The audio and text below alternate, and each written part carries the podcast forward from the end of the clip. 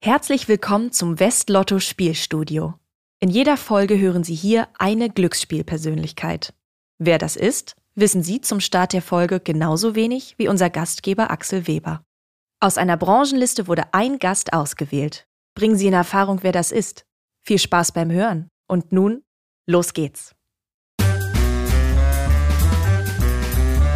Spielstudio, der Westlotto Glücksspiel Podcast mit Axel Weber. Willkommen, liebe Hörerinnen und Hörer, zur ersten Folge des Podcasts Spielstudio, dem ersten Podcast von und über die Glücksspielbranche. In jeder Folge spreche ich mit einer bekannten Persönlichkeit aus dem Glücksspielmarkt über Spielerinnen und Spieler, über Glück, über Unternehmen, über Zocker, Wissenschaft, Spielsucht, Spaß und Spannung, aber auch, und das ist ganz wichtig, über Gesetze und Meinungen, die sich alle rund um das Glücksspiel drehen. Ich bin Axel Weber von Westlotto, also auf meiner Visitenkarte steht genauer Abteilungsleiter Public Affairs, Unternehmenskommunikation und Responsible Gaming. Und ich darf bei diesem Podcast Ihr Gastgeber sein. Das Besondere an unserem Podcast ist, dass ich im Vorfeld nicht weiß, mit welcher Persönlichkeit aus der Glücksspielbranche ich spreche. Sicher ist nur, es ist einer aus dem Glücksspiel. Wer das ist, erfahren Sie und ich jetzt.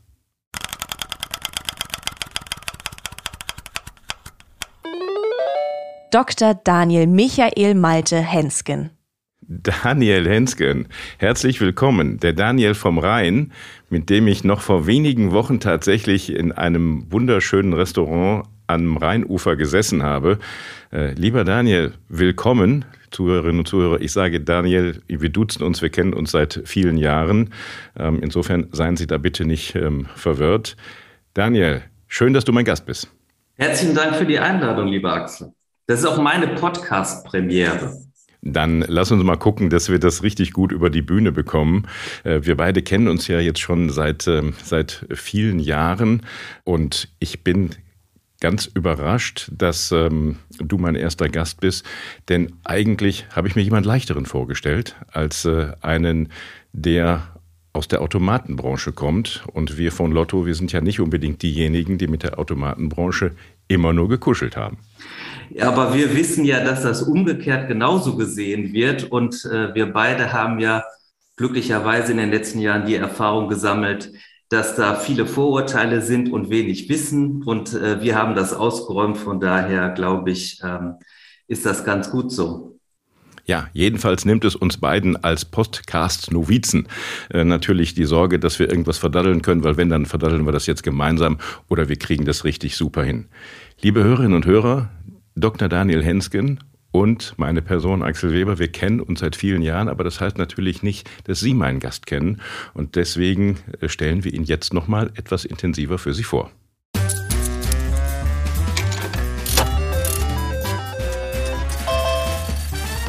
Der heutige Gast ist ein Mann mit verantwortungsvollen Aufgaben, drei Vornamen und einem Doktortitel in Politikwissenschaft. Er ist Mitglied im Düsseldorfer Kreis der Initiative für Qualität und Verbraucherschutz im Glücksspielwesen. Ein Fachmann für Marketing, Politik und Kommunikation. Was ihn antreibt, lesen wir im Netz. Denn er ist als Interviewpartner gefragt, schreibt Gastbeiträge in überregionalen Tageszeitungen oder wird in Fachmagazinen zitiert. So zum Beispiel. Glücksspiel ist Teil der Geschichte der Menschheit. Warum gehen Menschen in die Spielhalle? Sie suchen Unterhaltung, Zerstreuung und Selbstbestimmung.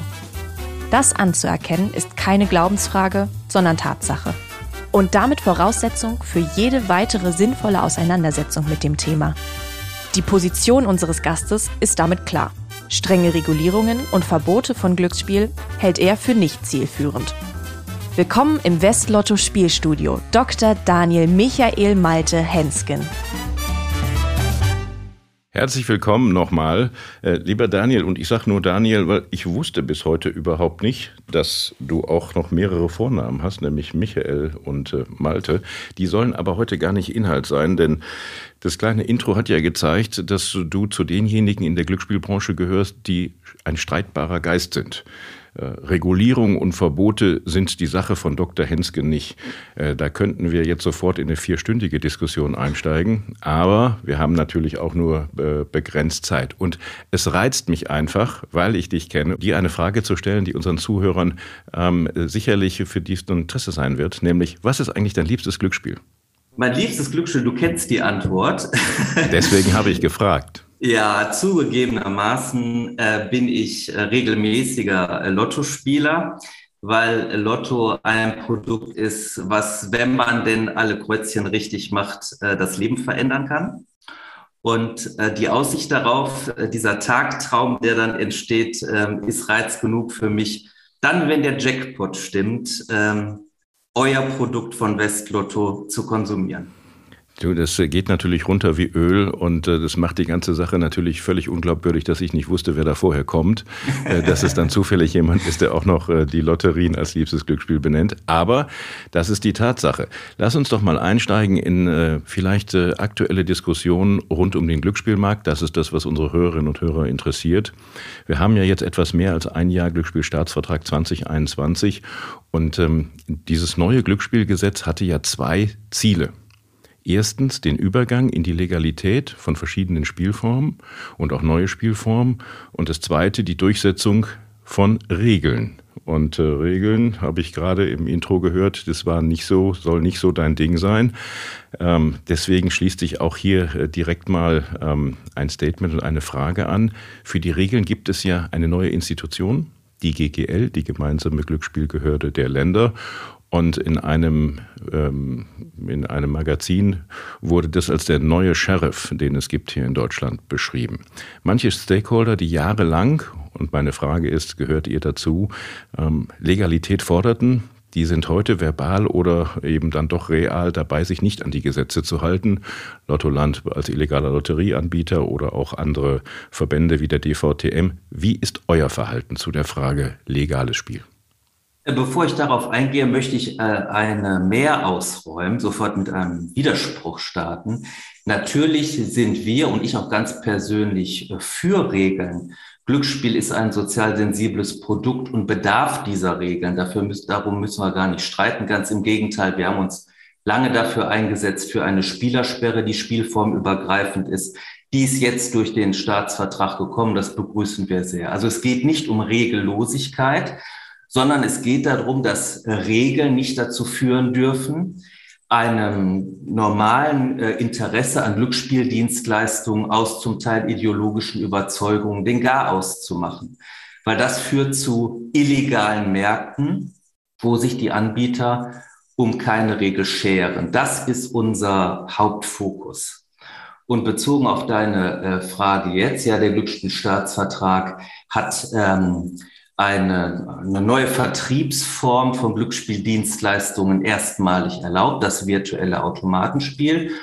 Und wir dürfen uns mit unserer Tochter äh, Novo Interactive glücklich schätzen, einer der ersten zu sein, die genau äh, diese Zulassungen durch äh, die Behörden bekommen haben. Das ist also eine indirekte Antwort auf deine Frage. Wir haben seit Jahren dafür gekämpft, für einen legalen Online-Glücksspielmarkt. Jetzt haben wir einen und wir sind gut vorbereitet da reingegangen und dürfen jetzt als einer der ersten uns glücklich schätzen, legales virtuelles Automatenspiel in Deutschland anbieten zu dürfen. Ihr habt eine Lizenz bekommen, also das heißt das Unternehmen, was du vertrittst, aber manche haben die noch nicht und manche wollen sie auch nicht. Dafür gibt es ja nun die GGL, die diese Regeln, schön, dass du sie begrüßt, ähm, durchsetzen sollen dieser neue Sheriff, wie ich eben äh, gesagt habe, was glaubst du, sind die Waffen, die so eine Behörde hat, sind die ausreichend? Also IP-Blocking, äh, das Unterbinden von Zahlungsströmen. Ist es etwas, was die Glücksspielbranche, wie so mancher sagt, insgesamt in die Knie zwingen wird? Oder sagt ihr, ja, wir legalen Anbieter müssen zusammenhalten, weil die Illegalen gehören nicht auf diesen Markt? Äh, selbstverständlich äh, müssen wir, und das beweisen ja die Unternehmen, die wir vertreten, auch wir ganz äh, persönlich, wenn ich das sagen darf, ja jeden Tag, die Legalen müssen zusammenstehen, weil die Illegalen ähm, natürlich jedes Schlupfloch nutzen und auch in der Vergangenheit getan haben. Jetzt gibt es in der Verfolgung dessen ja zwei Ebenen. Das eine ist genau die Maßnahmen, die du gesagt hast, die die GGL äh, weiterentwickeln muss und umsetzen muss. Ähm, in der Vergangenheit hat man viel von IP-Blocking gesprochen und sehr wenig realisiert. Ich hoffe und erwarte, dass durch die neue Institution, die jetzt sich vollkommen auf diesen Glücksspielbereich konzentrieren kann, sich das ändert. Das ist eine Erwartungshaltung, weil genau dafür gibt es ja diese Institution. Die zweite Ebene ist aber eine Ebene, die stärker politischer Natur ist, nämlich das legale Angebot, was es jetzt ähm, ja zunehmend gibt im Online-Bereich, muss dann auch so attraktiv sein dürfen, dass der Konsument sich für dieses Produkt entscheidet. Und ähm, das wird jetzt in den nächsten Monaten und wenigen Jahren äh, offenkundig werden, ob denn die Rahmen, die das Produkt des legalen virtuellen Automatenspiels umschreiben, denn die sind, die dann der Konsument auch äh, akzeptieren wird. Das ist keine, kein Ausweg aus Regulierung und keiner Ersatz, sondern es ist genau die Kombination aus beidem, einem bestimmten staatlichen repressiven äh, Verfolgungsdruck, den brauchen wir dringend, aber wir brauchen auch ein mindestattraktives legales Angebot. Und das, wie gesagt, ob das diese Mindestattraktivität hat, was wir jetzt äh, im Gesetzblatt stehen haben, das wird der Konsument in den nächsten Monaten entscheiden. Da kam gerade in deiner Antwort ein wunderschönes äh, Wort vor, repressiver Verfolgungsdruck. Ähm, man merkt, äh, dass du ein Akademiker bist, aber da schließt sich eine ganz simple Frage an. Muss der Staat denn nicht bei der Durchsetzung seiner Interessen dann noch viel radikaler sein? Also zum Beispiel über die Behörde, muss er nicht deutlicher Spielerinnen und Spielern klar machen, dass er die legalen Angebote schützt? Ähm, also jetzt müssen wir der GGL zugutehalten, das ist eine Institution im Aufbau. Und ähm, der Markt wird jetzt sozusagen legal eröffnet und diese Institution muss sich selbst finden von Personalfragen, von technischen Fähigkeiten und so weiter will ich da gar nicht sprechen. Also jetzt ähm, eine überzogene Erwartungshaltung zum jetzigen Zeitpunkt zu haben, das wäre auch ungerecht. Aber ja, klar, diese Institution muss sich dann auch entwickeln, äh, vergleichbar zu anderen äh, Institutionen international, die ja diesen Verfolgungsdruck durchaus erzeugen können. Also die Erwartung ist, dass das einigermaßen zügig, nämlich so schnell wie es eben geht, dann auch ähm, realisiert wird. Ähm, wir sind aus der Automatenwirtschaft natürlich da gebranntes Kind. Also wir sehen einen mangelnden Vollzug in den äh, Kommunen, ähm, dass äh, das illegale Angebot, was sich nicht an die Regeln hält, weder was den Standort angeht, noch was die Geräte angeht, äh, ausufert. Das hatten wir schon mal bis 2006. Da hat der Gesetzgeber dann reagiert, die legalen Angebote äh, attraktiver gestaltet. Und das hat den illegalen Markt ausgetrocknet. Und durch die letzte Spielverordnungsnovelle 2014 hat man das wieder zurückgenommen. Und im Moment gibt es ungefähr 50.000 illegal betriebene äh, Geräte in Deutschland. Und diesen Fehler im terrestrischen, den man hoffentlich demnächst wieder gut machen wird, darf die GGL im Online-Bereich nicht wiederholen. Dann lass uns doch mal einen schönen Übergang finden zu der Frage Ideologie. Also Fehler sollen sich nicht wiederholen. Die Regulierung ist die Basis für das Ganze. Ähm, und Regulierung fußt ja letztendlich auf Forschung und Wissenschaft. Die Forschung bildet die Grundlage für den Gesetzgeber, seine regulatorischen Entscheidungen, sprich die Gesetze und Verordnungen zu schaffen aber vieles dabei scheint mir doch nach wie vor strittig. Es geht um so Fragen wie Verfügbarkeit, wo es völlig unterschiedliche Meinungen gibt, die Höhe von Spieleinsätzen, Werbung, unterschiedliche Wirkung von Spielen. Muss man, du hast eben gesagt, Entwicklung des Glücksspielmarktes, also wenn man in die Zukunft schaut, muss man in Deutschland mehr forschen? Wird zu wenig geforscht? Wo muss man daran? Ähm, das auf jeden Fall.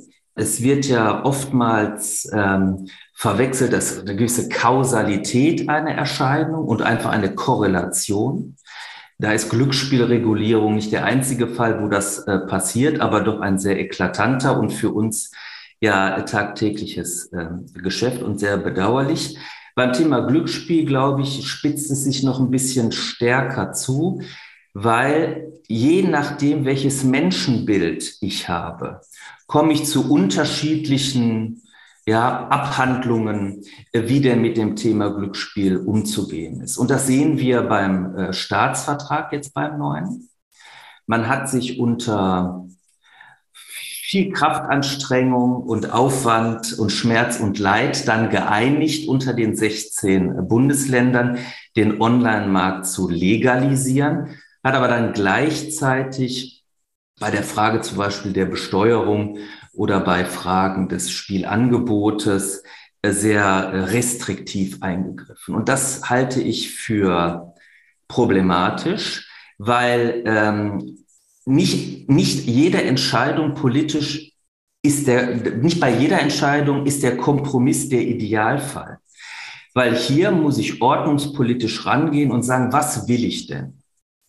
Und wenn ich den illegalen Markt austrocknen will, Spielerschutz, Jugendschutzmaßnahmen einführen will, dann kann ich das nur mit einem gut organisierten legalen Markt. Und bei der Ebene der äh, Forschung zu bestimmten Fragen von Jugend- und Spielerschutz kann man ähm, der Meinung sein, dass der Unterschied in Menschenbildern, die zugrunde gelegt werden, äh, vergleichbar ist äh, mit dem politischen. Es scheint eine Analogie zu geben.